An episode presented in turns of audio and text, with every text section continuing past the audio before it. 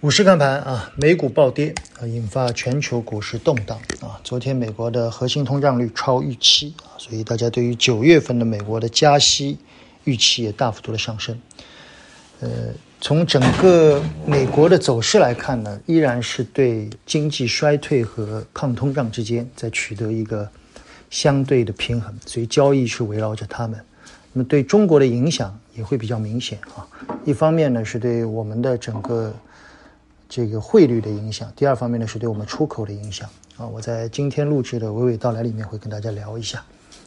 呃，从整个市场的格局来看，在经过了一段时间的横盘震荡以后，我觉得这样的动荡不见得是件坏事啊。对 A 股来说，它会使得我们的板块的强弱进一步的分化啊。因为在交易的过程里面，如果一直指数不波动的话，你很难区分强弱。那么在这两天的大幅度的波动以后，你会看到。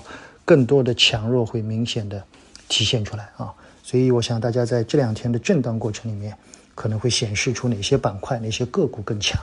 这个时候你可以大量的做调仓换股，所以这也不算是个坏事。我们经常说逆水行舟嘛，啊，方知谁是英雄。那今天我们的订阅内容是在中午刚刚录制完啊，会按照很多这个用户的需求，我们会把机械和水泥的两家龙头的中报。做简单的点评，并对他们的估值做一个判断，好吧？这两家公司我们也之前早就看完了，但一直没有点评。一个呢，我觉得不急啊；第二呢，这两家公司本身他们的业务情况从目前来看还没有完全的好转，所以基本面还在一个左侧偏底部的位置。好吧？今天我们会点评一下中报，我觉得大家也可以看一下，因为他们的中报是非常容易看的，对于很多入门的价值投资的。